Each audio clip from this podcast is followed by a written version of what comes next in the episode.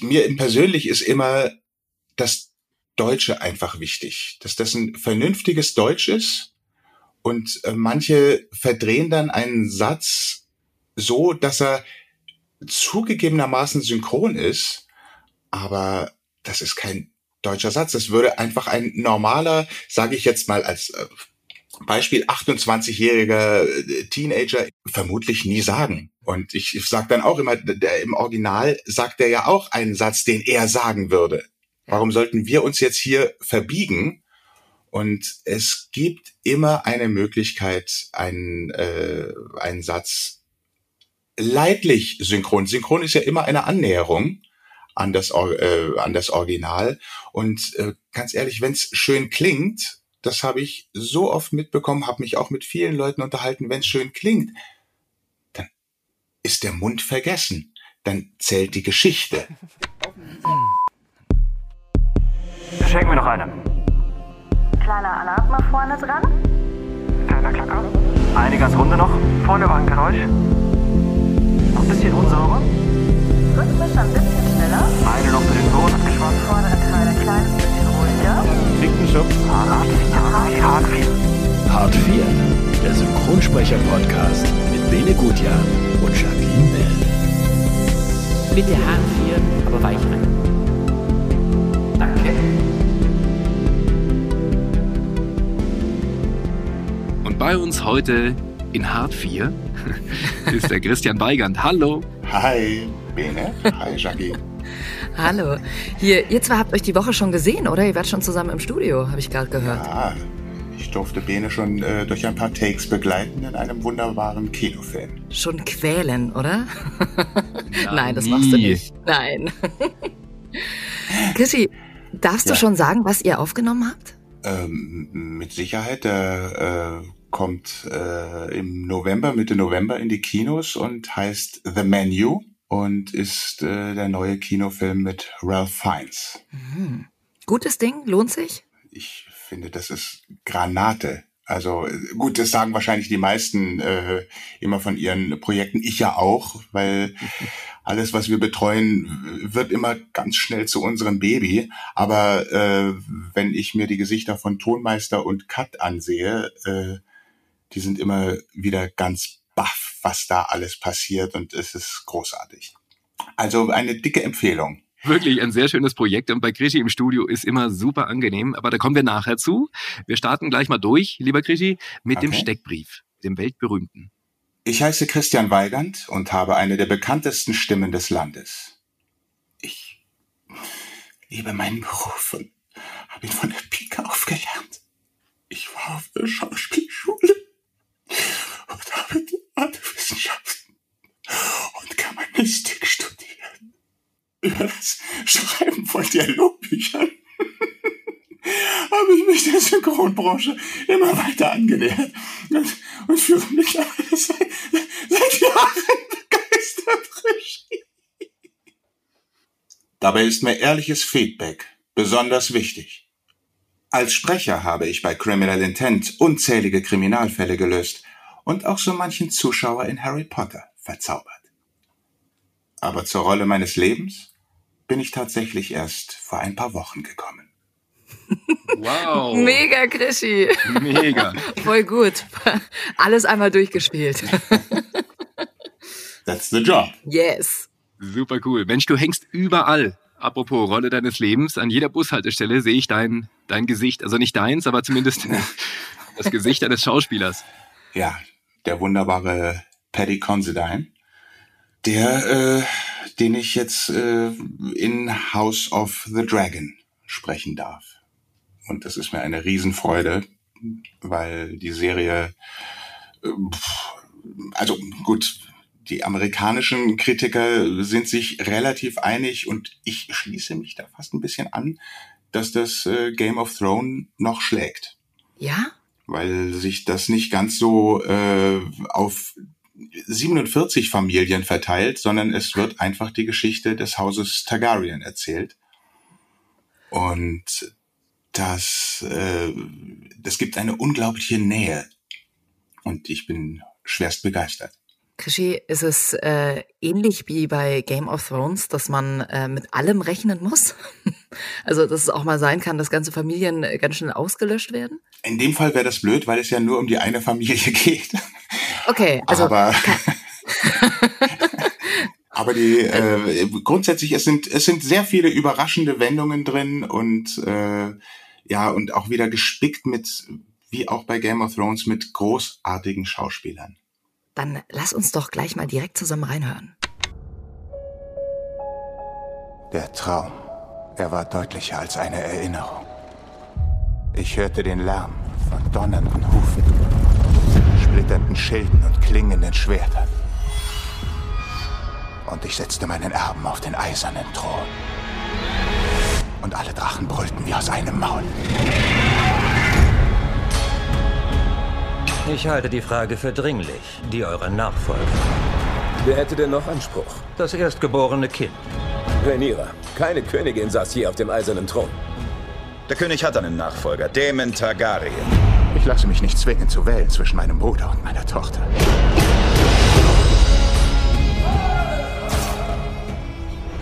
Wow.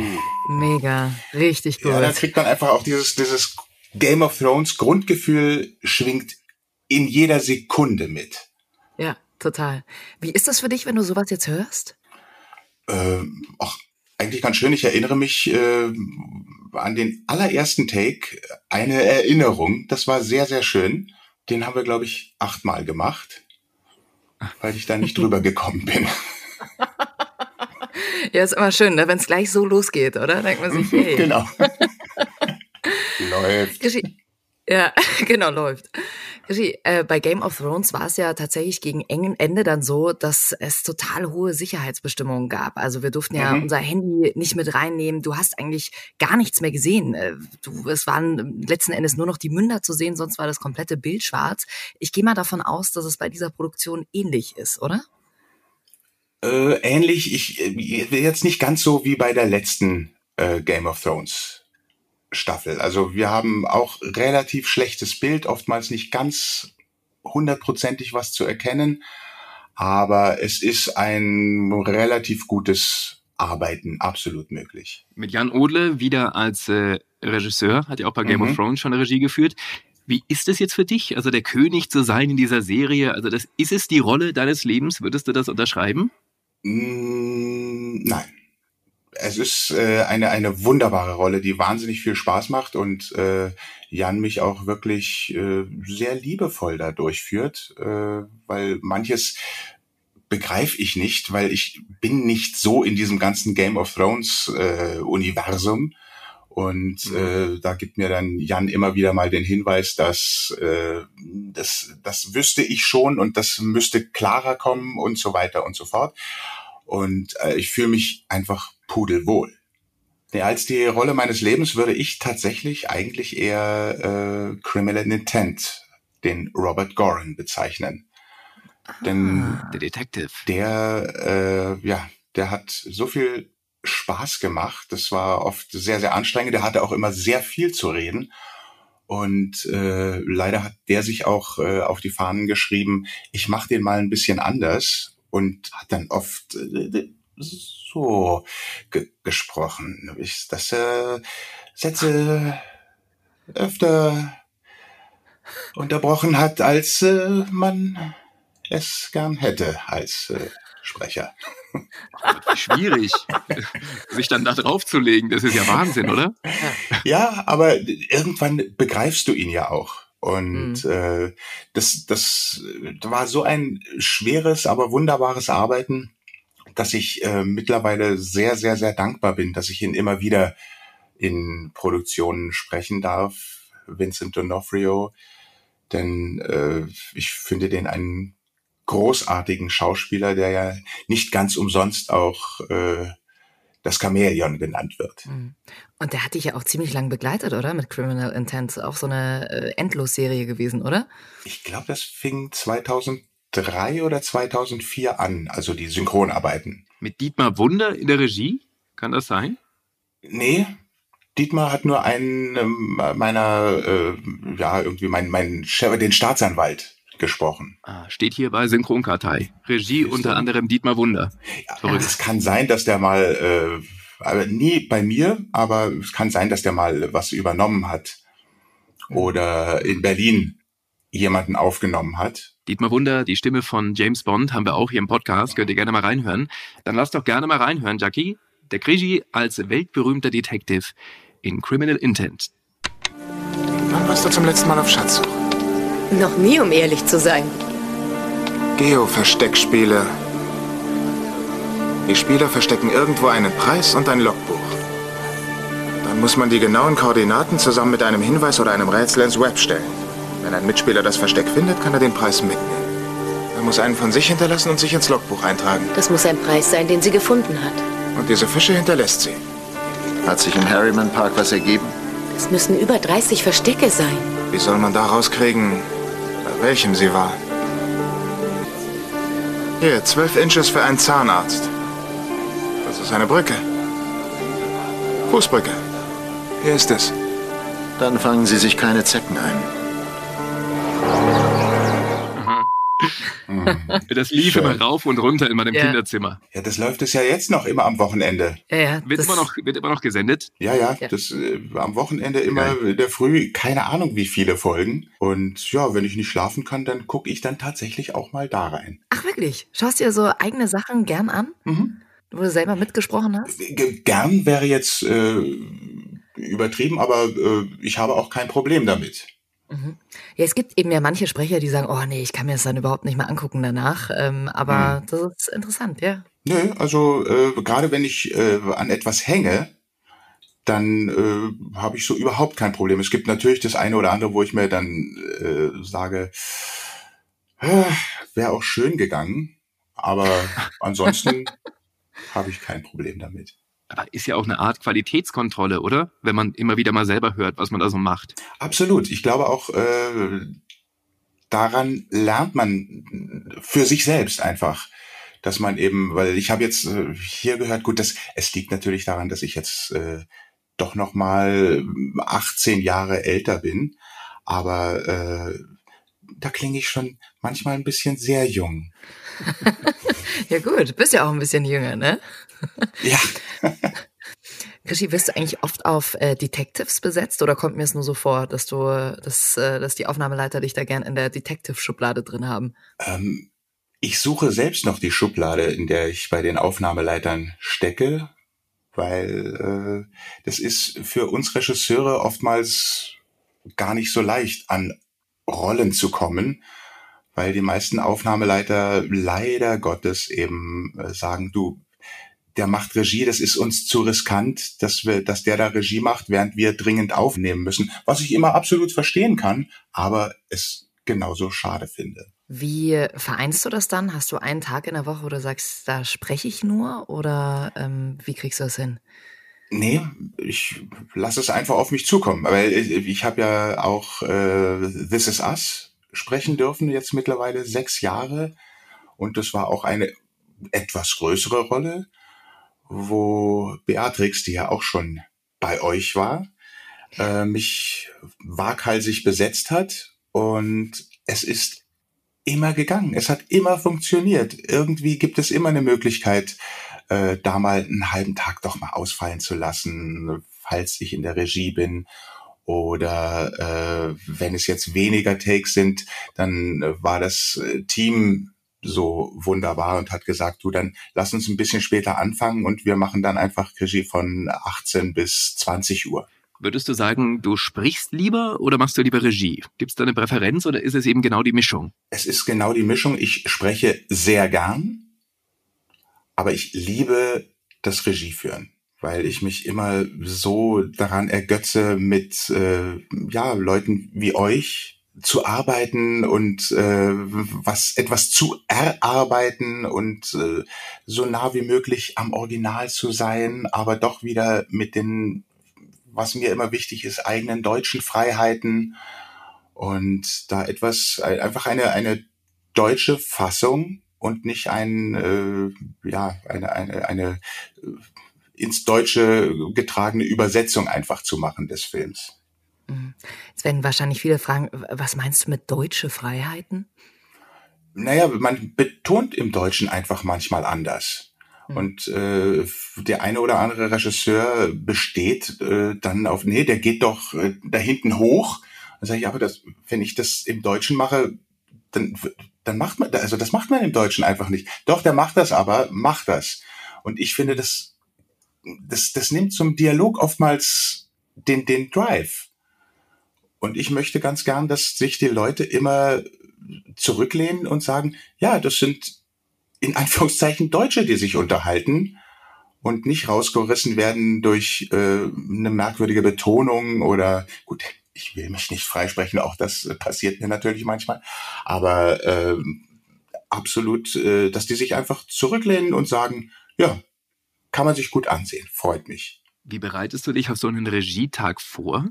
Hast du da irgendwie Rituale oder, oder wenn so ein Film reinkommt, jetzt eben wie The Menu, wie erarbeitest du für dich, wie das am Ende klingen soll? Na, erstmal schaue ich ihn mir mindestens einmal an und lasse ihn gern auch mal erstmal wirken. In dem Fall, also bei The Menu war ich erstmal ziemlich geflasht, weil der fängt an wie ein relativ normaler, ja, ich sag mal Pille-Palle-Film. Und äh, auf einmal nimmt der so Fahrt auf und die Musik ist so unglaublich präzise gesetzt. Da konnte ich gar nicht gleich anfangen, den zu schreiben, sondern musste mich tatsächlich erstmal ja, erstmal eine Nacht drüber vergehen lassen. Und dann setze ich mich hin und fange an zu schreiben. Und während des Schreibens kommen mir dann meistens die Gedanken ähm, zu den Besetzungen, äh, in dem Fall hatte ich drei Festbesetzungen aus Berlin. Mhm. Und äh, zu den anderen darf ich äh, mir dann einfach meine eigenen Gedanken machen. Und es ist immer toll, wenn mir das relativ schnell gelingt, weil wenn ich schreibe, ich dann immer schon weiß, wie wird es klingen und äh, was kann er? Kann er schnell sprechen? Wie du, Bene zum Beispiel. Da weiß ich, da kann ich auch ein bisschen mehr reinpacken und es äh, klingt trotzdem authentisch. Und bei dem einen oder anderen älteren Kollegen äh, versuche ich dann eher was rauszunehmen, weil ich weiß, es, es er klingt wahnsinnig gut. Nur mit dem Schnellsprechen hat das nicht ganz so.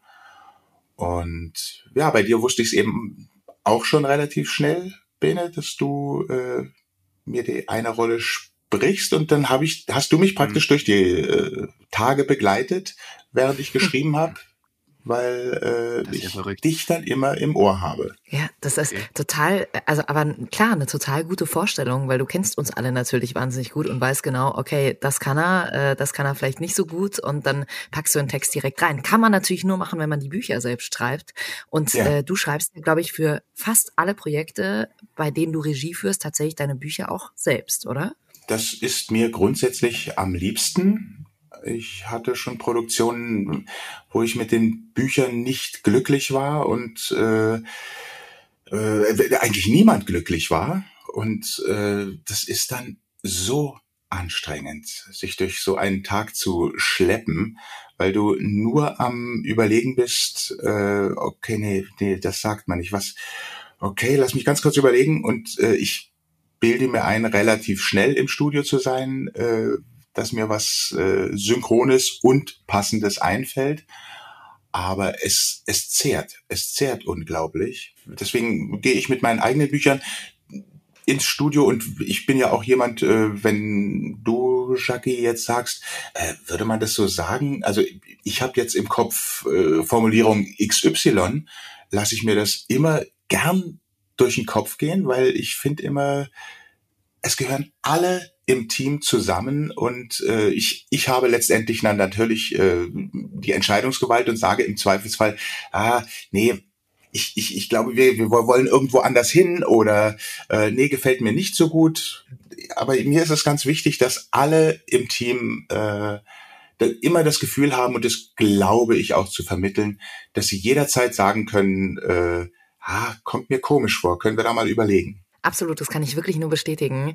Ich finde, das ist genau auch das Schöne, wenn man bei dir im Studio bist, dass du einfach so eine Atmosphäre schaffst, dass man wirklich auch weiß, man kann da jetzt was sagen. Weil es gibt auch ja manchmal in anderen Studios, wo du schon denkst, ah, okay, egal was ich sage, ähm, kommt sowieso mhm. nicht durch.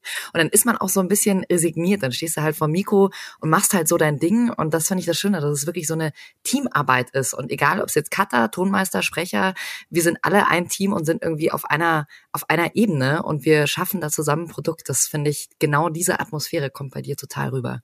Schön. Schön, danke, dass du das so empfindest. Krischi, wir reden oftmals auch in dem Podcast darüber, ja, das Buch war schlecht und das hat wieder nicht gefallen. Kannst du mal sagen, was kann denn, also für jemanden, der nicht aus der Branche ist, was heißt denn, mhm. das Buch ist schlecht? Was gibt's denn da so für, für absolute No-Gos oder wo du sagst, oh, da sträuben's mir wirklich, also da zieht's mir die Zehennägel hoch, wenn ich das schon wieder lese. Was sind denn da so die Super-Fails? Das ist äh, schwer, weil es, es gibt ja so mannigfache Möglichkeiten, Scheiße zu bauen.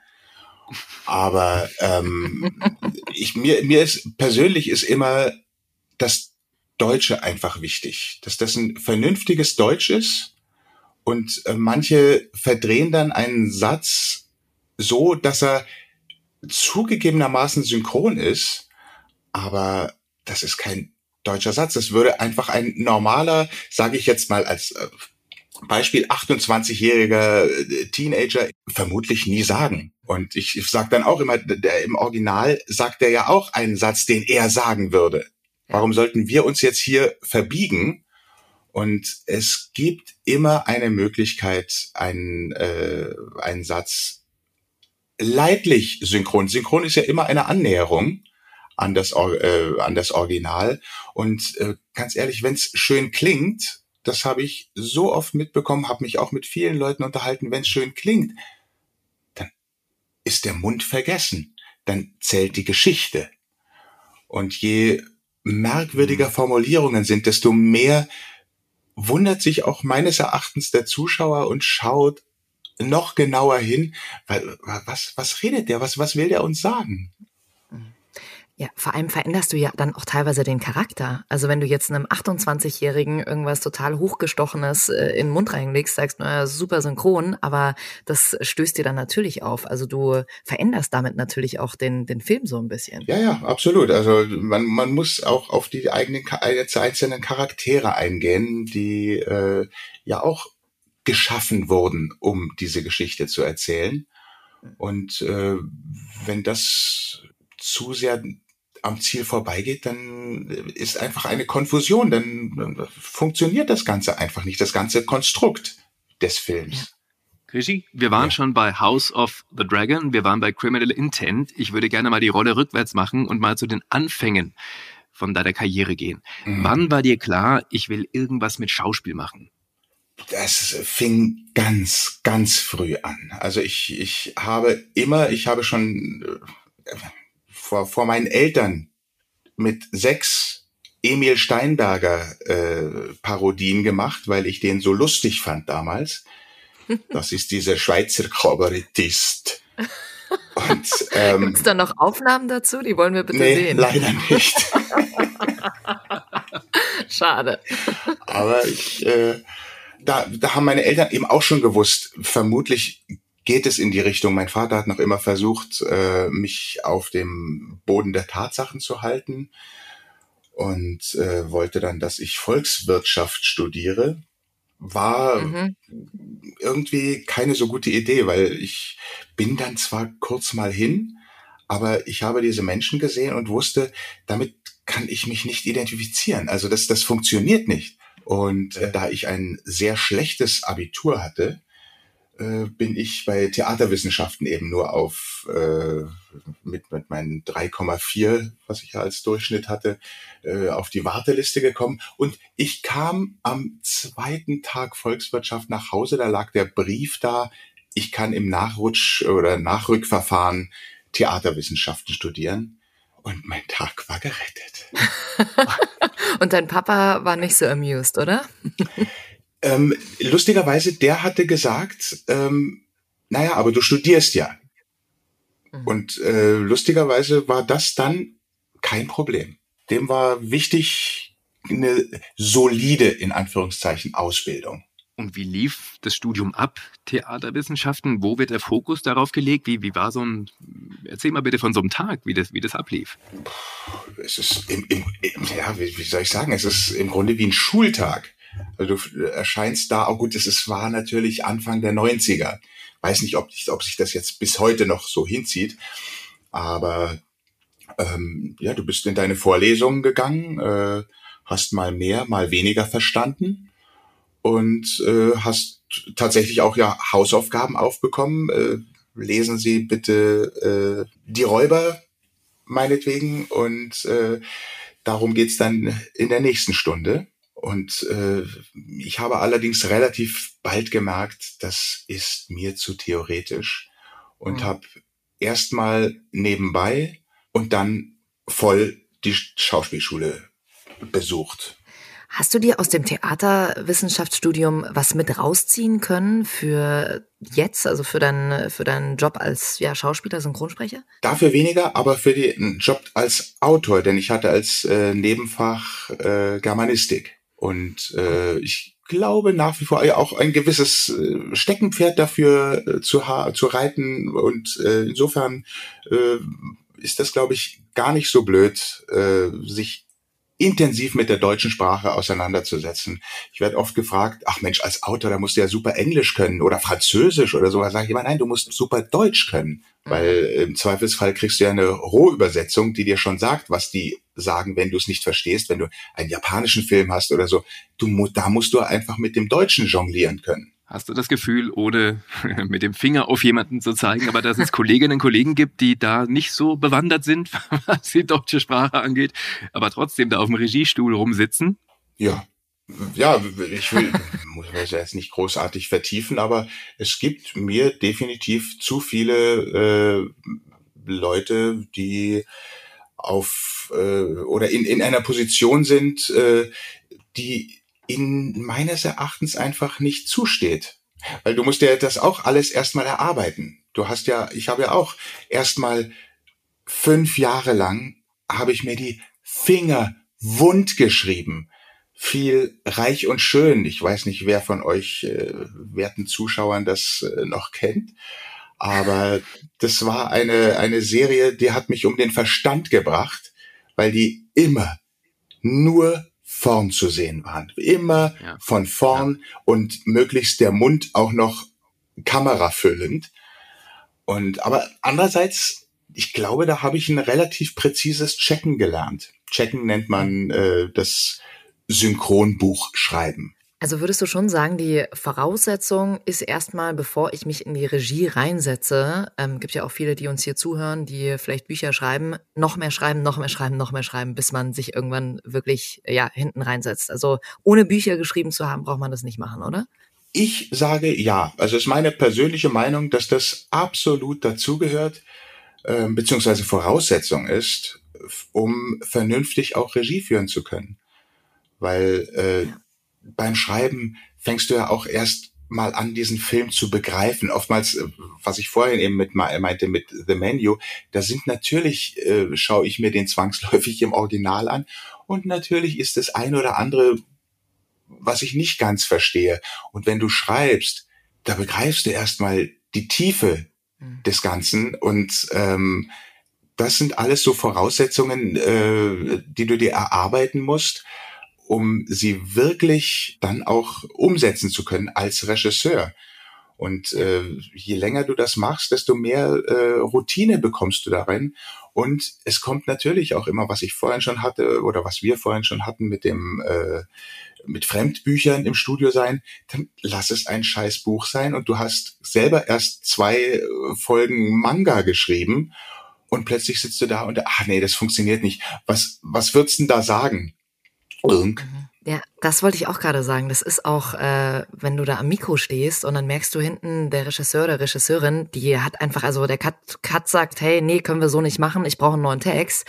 Und dann kommt da nichts. Und dann sagen wir, nee, das müssen wir jetzt so aufnehmen. Das ist total demotivierend. Und dann weißt du irgendwie, na, du nimmst jetzt gerade totalen Scheiß auf, der einfach kacke aussieht, ähm, mhm. weil man einfach letzten Endes keinen besseren Textvorschlag hat. Also das ist dann natürlich auch demotivierend, ja. Ich hatte mal ein wundervolles Erlebnis. Äh, ich habe vor 25, 27 Jahren eine Kinderserie gemacht, Barney, der Plüschdinosaurier. Und mhm. äh, sitze im Studio mit Fremdbüchern, weil ich es einfach nicht geschafft habe, die selbst zu schreiben. Und ja, wir sitzen im, alle im Studio und sehen uns äh, den ersten Take an. Und äh, er reimt sich. Und ich schaue ins Buch. Da reimt sich nichts. Dann äh, kannst du den nächsten Take mal ablaufen lassen. Take 2 reimt sich im Buch nicht.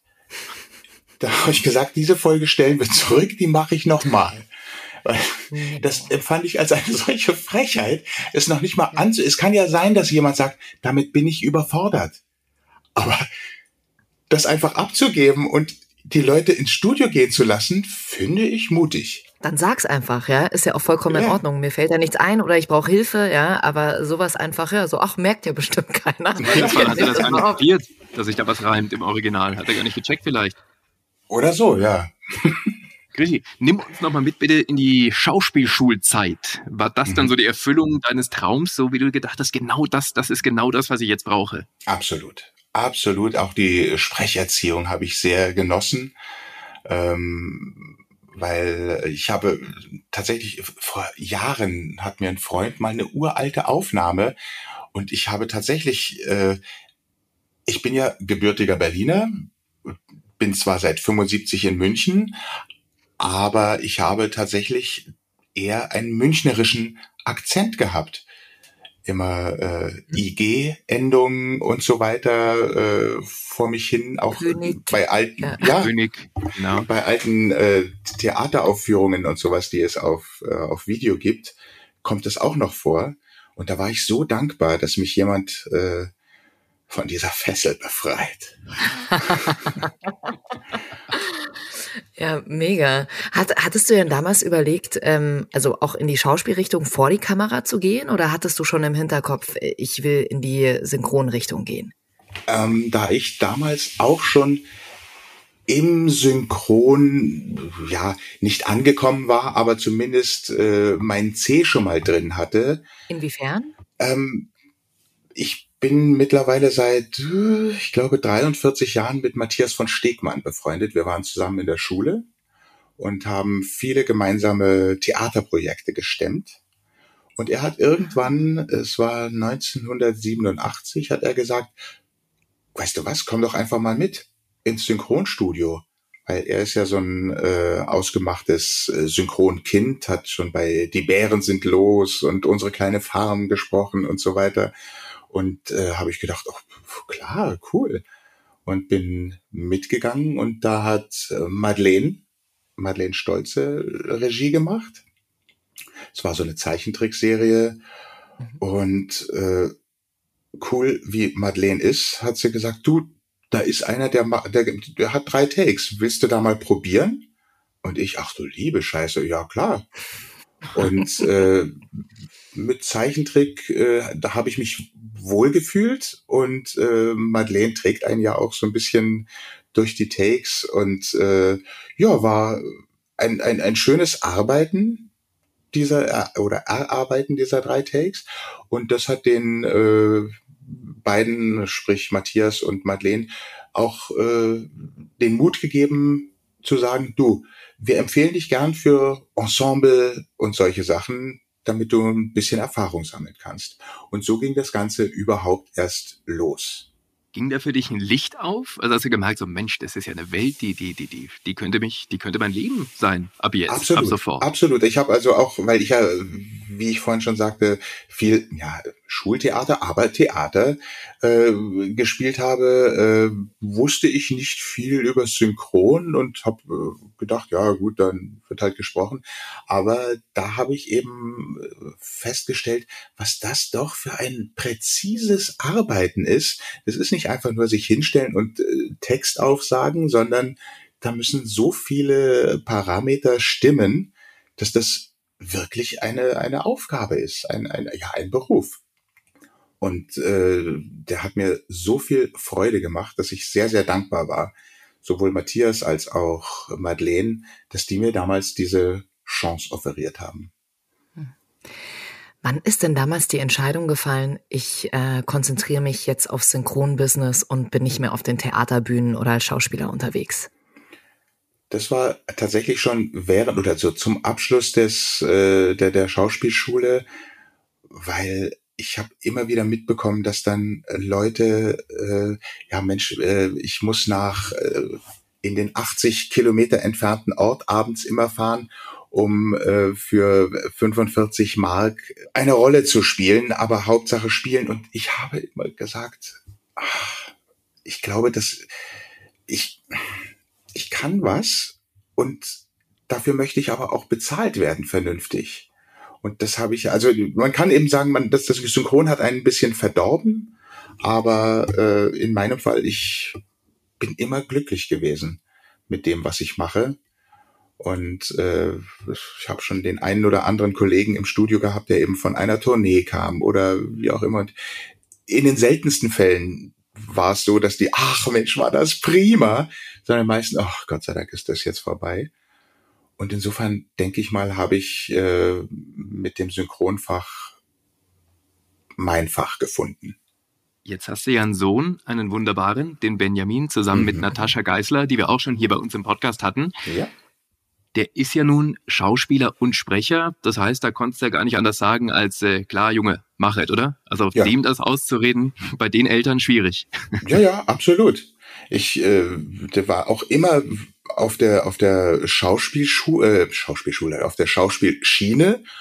Und ähm, ich war mal ganz irritiert, weil er noch während der Schulzeit, da sollten sie ein Praktikum machen. Und ich hatte ihm gesagt, du, ich, ich kann dir anbieten, in der FFS kannst du sicher ein Praktikum machen, äh, ist kein Problem. Und er sagte, ja, ich überlege noch. Und dann kam er irgendwann äh, ins Wohnzimmer und meinte, ich würde gern ein Praktikum bei der Feuerwehr machen. Hä? Aha. ah, ja, okay. okay. Bis wir drauf gekommen sind, ähm, dass Benjamin gerade eine Serie, die ich gemacht habe, rauf und runter geguckt ha habe, Rescue Me. Und ja. ähm, ja, ich musste so lachen, weil er, er musste selbst dann lachen, weil er eben gedacht hat, ach, das ist eigentlich ganz cool bei der Feuerwehr. Da äh, muss ich mal reinschauen, wo ich ihm dann auch gesagt habe, ich glaube, das ist anders bei einer deutschen Feuerwehr als äh, dieses völlig chaotische Wahnsinnsleben, das die bei der wunderbaren Serie Rescue Me geführt haben. Und äh, er ist dann in die FFS. Sehr schön, wirklich eine wunderbare Serie. Hören wir gleich mal rein. Aber vorher, lieber Krigi, haben wir einen kleinen Gruß für dich. Hä? Hallo Papa, es ist circa 3.30 Uhr. Ich komme gerade von einer äh, Geburtstagsfeier und auf dieser Geburtstagsfeier habe ich zufällig von dir erzählt und von den besten Geburtstagsgeschenken, die ich jemals bekommen habe, würde ich sagen. Und das waren die Hörbücher, die du mir damals eingelesen hast. Das waren äh, das wilde Pack und Kenny und der Drache. Äh, ich weiß es noch ganz genau, weil ich diese äh, CDs rauf und runter gehört habe, bis sie geglüht haben. Und äh, ich finde, das sagt ja eigentlich schon alles über dich als Vater und als Sprecher, dass du dich quasi zusätzlich zu deinem äh, Alltag, den du ja äh, sowieso schon den ganzen Tag im Studio bestritten hast, auch noch ähm, in deiner Freizeit zurück ins Studio begeben hast, um mir diese, diese wunderbaren Hörbücher einzulesen. Also danke für diese Erinnerung. Und natürlich auch danke, dass äh, du und Mama mich so früh mit diesem Beruf in Kontakt gebracht habt. Denn ich mache ihn immer noch sehr gerne. Und äh, es war ja auch meine erste Erfahrung mit dem Schauspiel überhaupt. Also sind logischerweise auch alle anderen tollen Dinge, die ich äh, so außerhalb vom Synchron auch in der Schauspielwelt äh, erlebt habe, und erlebe und erleben werde, irgendwie auf diesen Funken zurückzuführen, der da damals dank euch übergesprungen ist. Und äh, ja, danke dafür. Danke auch für den Rest. Einfach mal danke. Generell mal danke. Und äh, ja, habe ich noch was vergessen? Bedanken wollte ich mich noch. Naja, mache ich nächstes Mal. ja, doch, mein Sohn. Ja. Ja. Das ist er. Danke an der Stelle. Ja. Das war echt ein super Typ, der gerade richtig Karriere macht, auch als Schauspieler. Ist ja bei Ja. Bibi und Tina ein richtiger Mädchenschwarm. Da ist er Ja. gerade unterwegs, ne? Auch im Kino und in der Serie. Ja, absolut. Also ich, ich, ich finde auch, er macht das ganz, ganz großartig. Also der hat so ein natürliches Empfinden für, für Situationen und äh, kann mit Worten umgehen und ähm, hat zwischenmenschlich unglaublich viel drauf.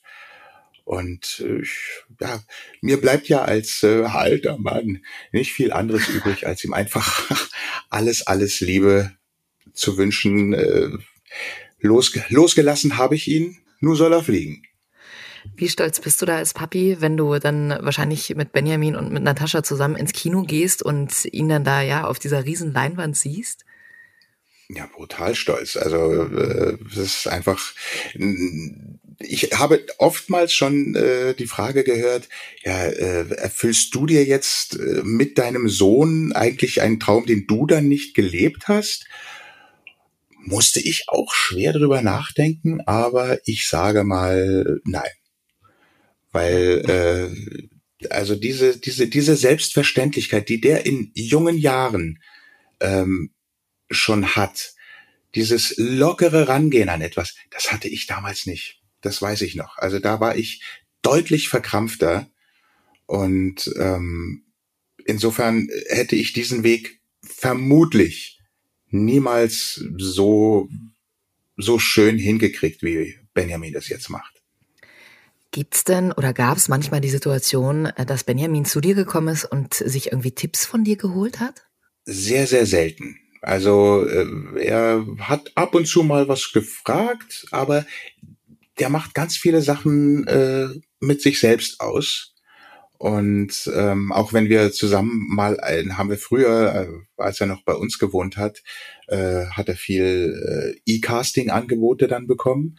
Und wir haben dann ein E-Casting erarbeitet. Und da waren schon ab und zu Sachen, wo ich gesagt habe, ah, da würde ich mal, äh, nee, nee, ich glaube, es ist besser, wenn und so weiter. Also ich glaube, er hat eine ganz genaue Vorstellung von dem, was er möchte.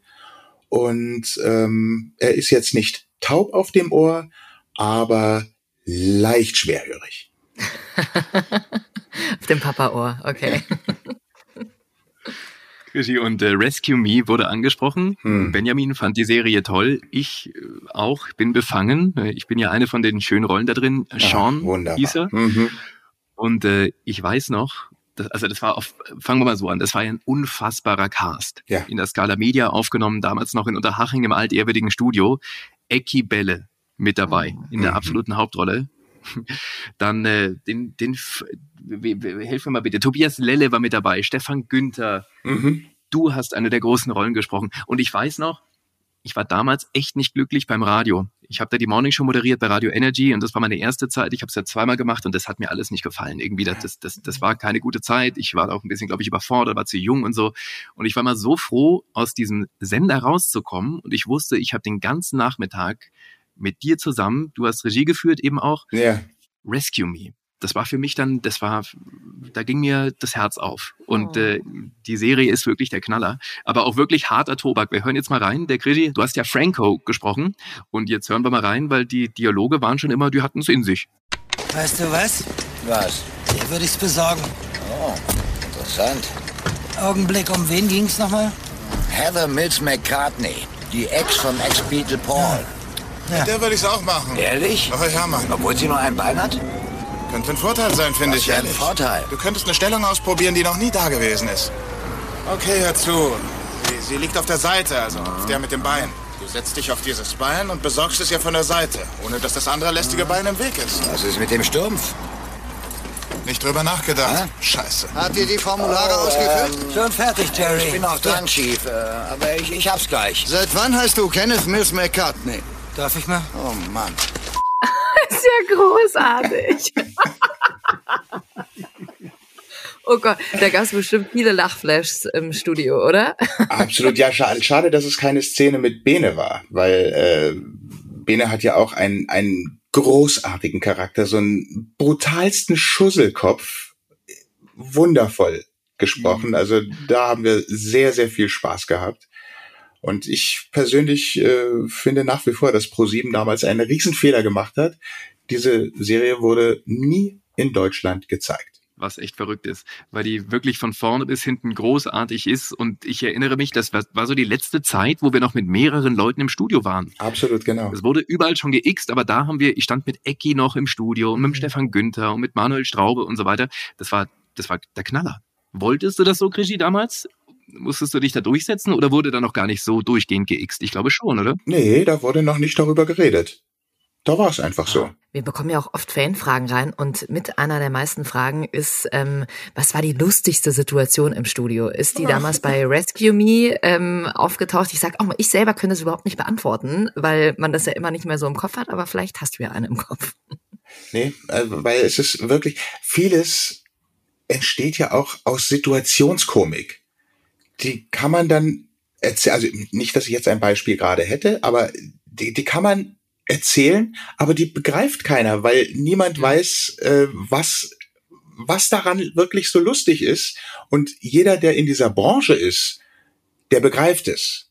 Ich war ja mal mit einer äh, Tänzerin verheiratet.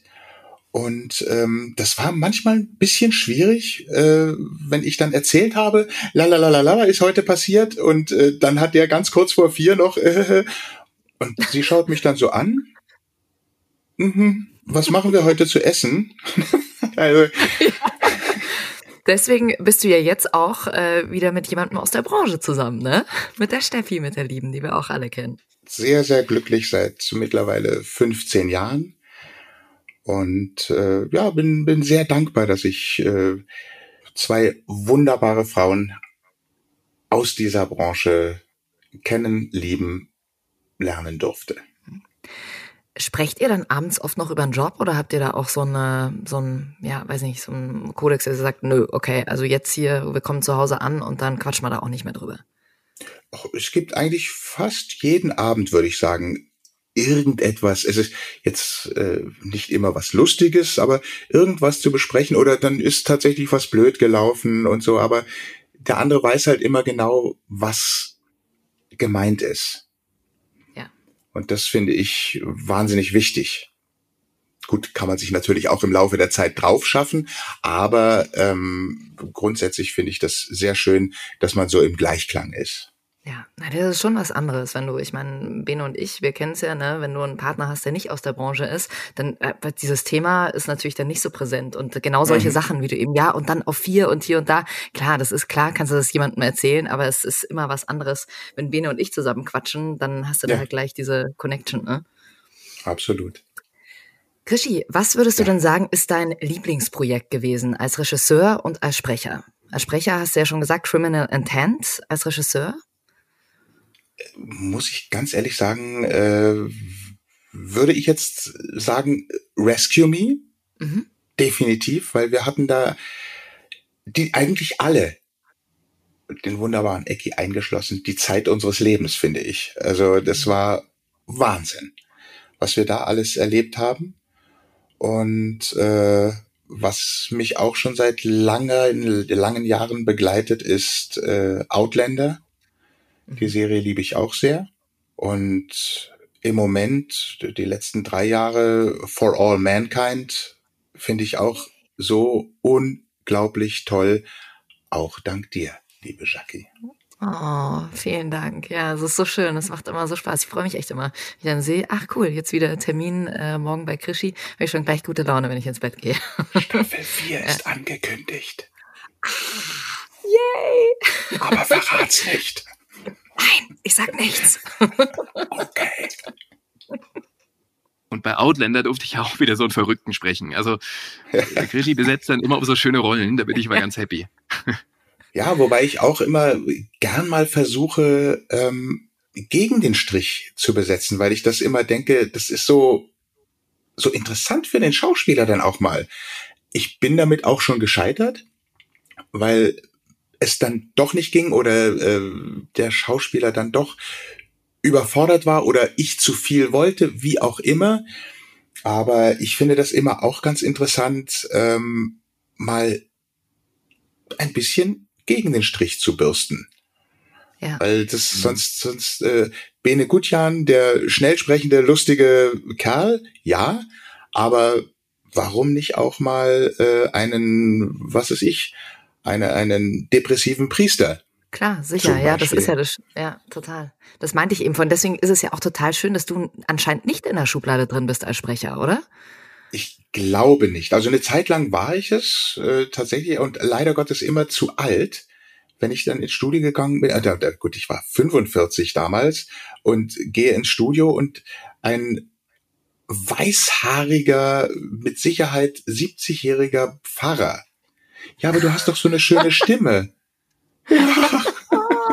Nicht dein Ernst. Ja, da habe ich gedacht, naja, aber ich glaube schon, dass man das Alter hört. Also, dass ich, dass ich eben keine, zumindest 60 oder 65 bin mit 45 damals. Regie, wie ehrlich sollte man in der Regie sein? Wenn du da jemanden hast, eine Sprecherin, Sprecher, und die kann es einfach noch nicht so gut oder sie liefert nicht genau das ab, was du eigentlich möchtest da sagst du schon, was Sache ist, oder? Ich finde es immer eigentlich am fairsten.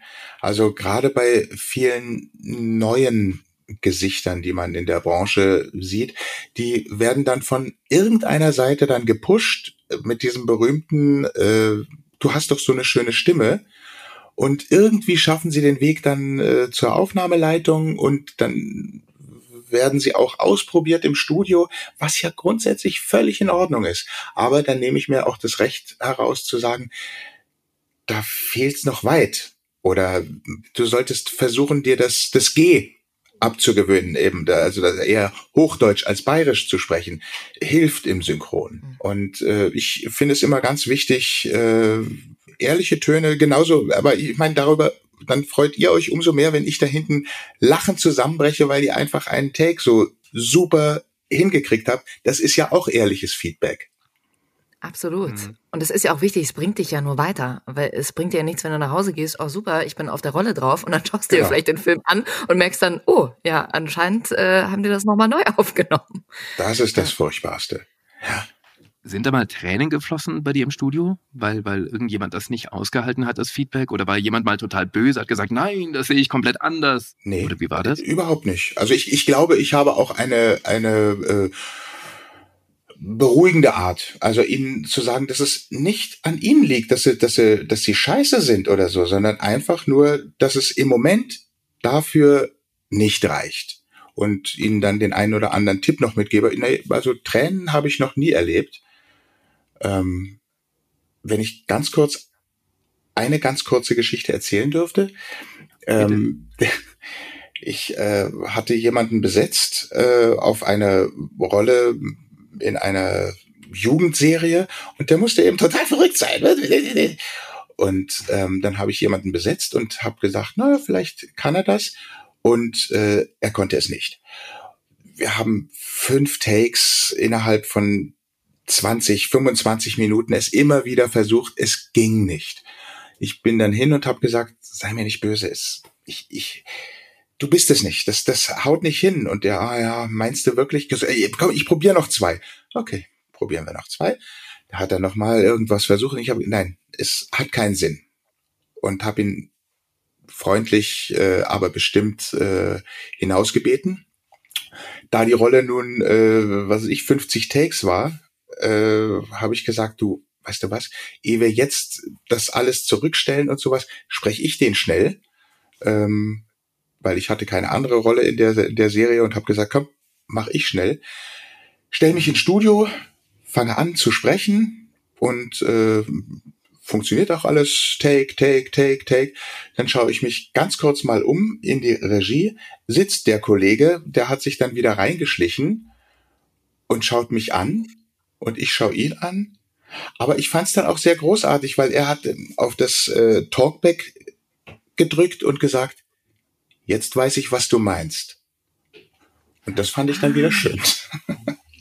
Cool. Ja, ich glaube, das ist es ja auch gerade bei den Sprechern, dass man sich auch mal wieder hinten reinsetzt. Das war natürlich jetzt in der Corona-Zeit auch alles nicht so Mhm. möglich, aber auch eben zu sehen, wie machen das denn andere Sprecher und einfach äh, wie beim Schreiben, schreiben, schreiben, schreiben, bis du irgendwann in der Regie bist und beim Sprechen auch einfach zugucken und sehen, wie machen es die anderen und welche Betonungen sind möglich und wie gehe ich aus, aus mir raus. Das war für mich damals, als ich klein war, äh, ein totaler Aha-Effekt zu sehen, dass äh, die älteren Schauspieler einfach vor dem Mikro stehen und sich bewegen und das alles Mhm. mitmachen, was der Schauspieler eben da auch macht, ja. Ja. Und wenn du das natürlich nicht weißt, dann stehst du da drin und äh, wunderst dich, warum du die Emotion nicht so drauf bekommst. Absolut. Ich empfehle das auch immer wieder. Oder wenn mich jemand fragt, sage ich mittlerweile auch wieder gern, ja, komm vorbei.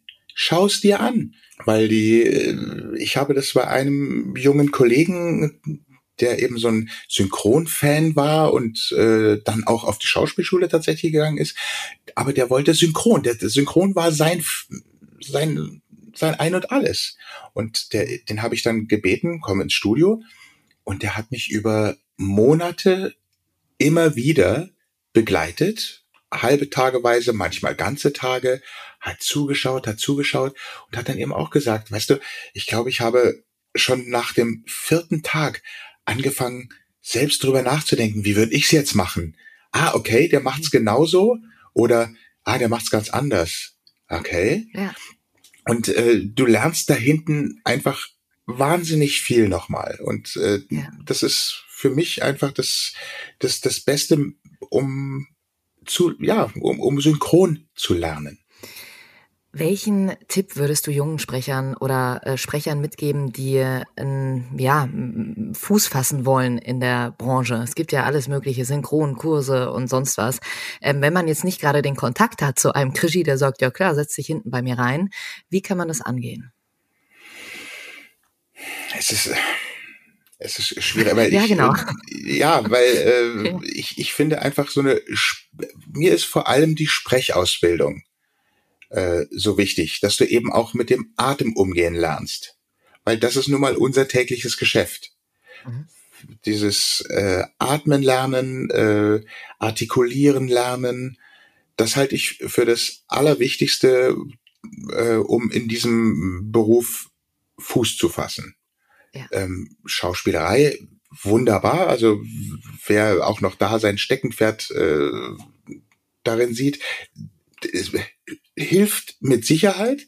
Aber ähm, wie gesagt, ich, ich glaube, äh, Sprecherziehung ist das A und O, um im Synchron erstmal zumindest äh, ja, den, den, den Fuß in die, in die Tür reinzukriegen. Jetzt wollen wir auch noch mal reinhören, wie es äh, bei einem richtigen Profi klingt. Äh, du sprichst ja seit 2012 die Rolle äh, von Dean Pelton in der Sitcom äh, Community. Und ja, da würde ich gerne noch mit dir reinhören. Das ist ja ein lustiger Typ, ey. Äh, guten Morgen. Viele von Ihnen sind äh, nun schon fast eine halbe Woche hier in Greendale und äh, als Ihr Studienleiter vermittle ich anfangs gern ein paar Gedanken der Weisheit und Inspiration. Was ist das Community College? Nun ja, sicher ist Ihnen schon alles Mögliche erzählt worden. Sie haben gehört, es sei ein Loser College für zurückgebliebene Teenies, Uni-Abbrecher in den 20ern, Geschiedene mittleren Alters und alte Leute, die ihren Geist noch etwas wach halten wollen, während sie schon im Abfluss zur Ewigkeit kreisen. Genau sowas haben Sie gehört. Aber wie auch immer, ich wünsche Ihnen viel Glück! Lustige Rolle, oder? Die hat Spaß gemacht. Ja, der, die hat viel Spaß gemacht. Ja, der ist total durch. Also das ist ja noch eine äh, eine sehr moderate, ein sehr moderater Ausschnitt, den ihr da äh, gewählt habt. Der ist ja abgedreht sondersgleichen. Ja. Macht dir sowas besonders Spaß, solche Rollen, die einfach äh, total ausgeflippt sind? Oder kann, kannst du das gar nicht so sagen? Nee, kann ich nicht sagen, weil ich ich ich orientiere mich immer an dem Schauspieler. Wenn der Schauspieler äh, etwas sehr gerade und sehr ehrlich spielt, dann freue ich mich genauso, wie wenn einer es wirklich schafft, mich zu begeistern und abzuholen, wenn der total durchdreht und ist dann natürlich entsprechend schwieriger für mich, äh, ihm dann äh, zu folgen. Was sagst du zu der Rolle in WandaVision? Den Taylor Hayward, wie hat dir der gefallen? WandaVision äh, war ja auch so eine Megaserie, wo wir auch irgendwie wochenweise immer aufgenommen haben. Mhm. Äh, den, ja, den, den habe ich wahrgenommen, aber den, das ist jetzt äh, weder äh, fand ich den jetzt großartig noch äh, furchtbar. Das war, das war zum Beispiel so eine Rolle. Ich wusste, das ist eine große Serie, aber äh, das habe ich jetzt nicht besonders genossen, den zu, äh, den zu sprechen, außer dass ich bei Paddy sprechen durfte. Das habe ich genossen, aber ansonsten nein. Brauchen wir überhaupt nicht reinhören, oder? Wollen wir reinhören? Willst du rein? Doch, wir hören rein. Ja, sollen wir reinhören? Wenn Krischi schon sagt, oh ja, der lag mir jetzt nicht so am Herzen, ja. Klar. Na gut. Hören wir rein. Was man hat, hat man. Das FBI ist in heller Aufregung wegen eines vermissten Falls oben in Jersey. Ein vermissten Fall? Ich weiß, aber die haben eine unserer Kameradrohnen angefordert und äh, ich brauche einen Aufpasser. Tyler, Drohnen passen normalerweise auf mich auf. Schon klar. Hören Sie, wenn es darum geht, dass... Ähm, machen Sie sich keine Sorgen um mich. Mir geht's gut. Es fällt mir nicht leicht, das zu sagen, aber Sie haben Startverbot. Äh, wie bitte? Nur terrestrische Missionen. Das ist ein Scherz. Für wie lange? W wessen Idee war das? Die Ihrer Mutter. Sie hat Bestimmungen implementiert für den Fall, dass verschwundenes Personal zurückkehrt. Ja, ich weiß, das ist nicht fair, aber es gibt auch einen positiven Aspekt. Der da wäre? Sie glaubte an ihre Rückkehr. Sie würden mir einen großen Gefallen erweisen mit dieser FBI-Sache, aber wenn Sie mehr Zeit benötigen... Nein. Nein. Es kann losgehen. Ausgezeichnet. Halten Sie mich auf dem Laufenden. Wie aus einem Guss, ihr zwei. Na gut, hat mir wohl doch mehr Spaß gemacht, als ich dachte.